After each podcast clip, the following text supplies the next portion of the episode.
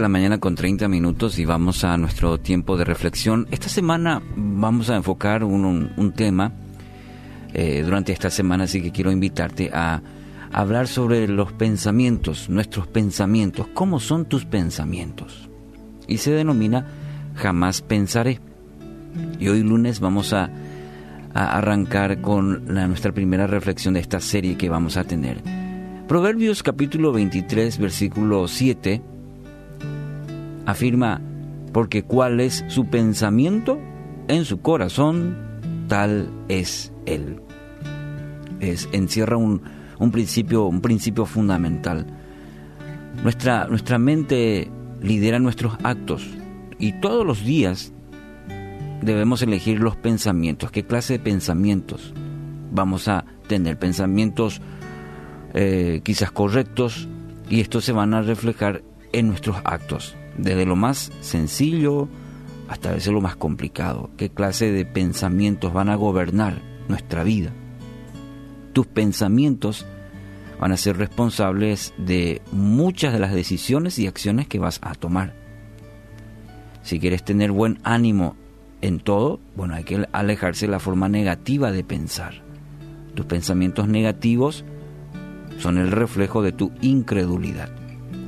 Bueno, y para ayudar en, tal sentido la palabra de Dios tiene mucho que mostrarnos, que enseñarnos en cuanto al, tipo de pensamientos que vamos eligiendo en el día a día.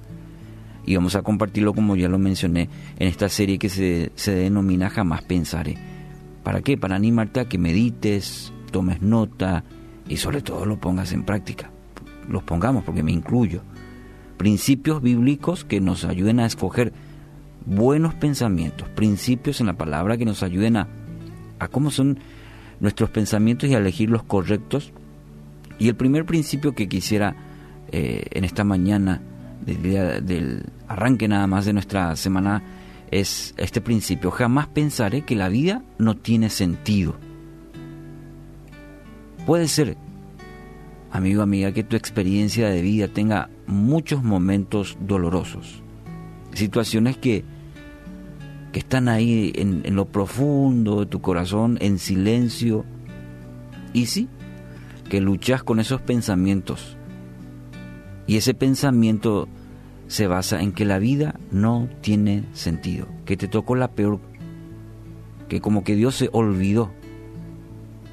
Agotaste todos los recursos que tenías a disposición, intentaste, pero en ese intento eh, e, en, ese intento del día a día, con todos los recursos que vos creías y no cambiaron la situación, entonces uno llega a esa conclusión de que la vida no tiene sentido para mí. Pareciera ser que uno llegó tarde en la repartición de propósito. Entonces va alimentando día tras día ese pensamiento de que parece que la vida no tiene sentido para mí. Mira lo que dice Proverbios 16, 4 en esta versión. Todo lo que Dios hace tiene un propósito. Así, tajante, contundente. Todo lo que Dios hace tiene propósito. Y eso te incluye, te incluye a vos, me incluye a mí. Todo lo que Dios hace tiene un propósito. Nunca vamos a comprender del todo a Dios. Mucha gente hoy en día con la situación que estamos viviendo se atina, se aventura a descifrar este propósito de Dios. Yo diría, de hecho, que nunca vamos a entender completa desde lo que pasa hoy en el mundo, desde las situaciones personales que tengo yo, que tiene Miki. Hay situaciones que no vamos a, a comprender del todo ya que Dios es un ser infinito y nosotros somos, e, es el infinito y nosotros somos finitos, tenemos un, somos limitados, pero Dios es ilimitado, Él es un ser infinito.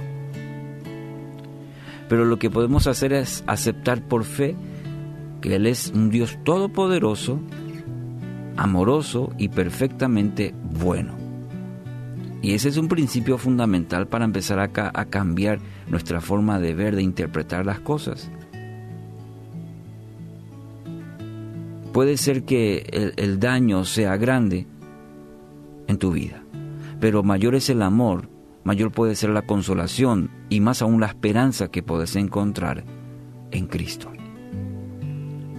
La vida no tiene sentido sin Él, pero, pero con Él siempre habrá un propósito. No dejes que las circunstancias te gobiernen, más bien, más, más bien deja que Jesús gobierne tus circunstancias. Por eso es importante pedir a Dios que nos ayude a pensar. Mira que el pasaje dice cuál es su pensamiento en su corazón, tal es, tal es Él. Entonces, si tus pensamientos están siendo gobernados por, ah, la vida para mí ya no tiene sentido, no, no vale la pena, entonces así será tu actuar. Pablo también habla mucho al respecto de, de que seamos transformados en nuestra mediante la renovación de nuestra mente, está en el capítulo 12 de Romanos. Porque al ser renovados en nuestra mente, nuestra forma de pensar, dice Pablo, así ustedes van a poder comprobar cuál es la voluntad de Dios. Y añade que esa voluntad de Dios, ese propósito de Dios es buena, es agradable y es perfecta. Y no es para algunos nomás, es para todos. Porque Dios, vos sos hijo, hija de Dios.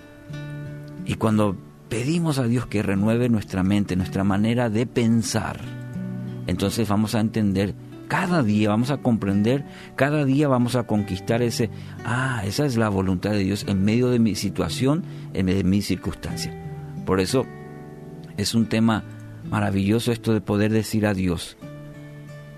El primer pensamiento que debemos evitar es esta, entonces, la vida, la vida para mí no tiene sentido. Entonces, quiero animarte y guiarte a que hoy puedas cambiar ese pensamiento y puedas declarar en tu vida que sí hay un propósito, que puedas declarar en esta mañana que tú eres hijo, eres hija de Dios y puedas hacer esta sencilla oración. Señor, enséñame, enséñame tu camino para que yo camine en tu verdad. Dame firmeza a mi corazón, en el nombre de Jesús.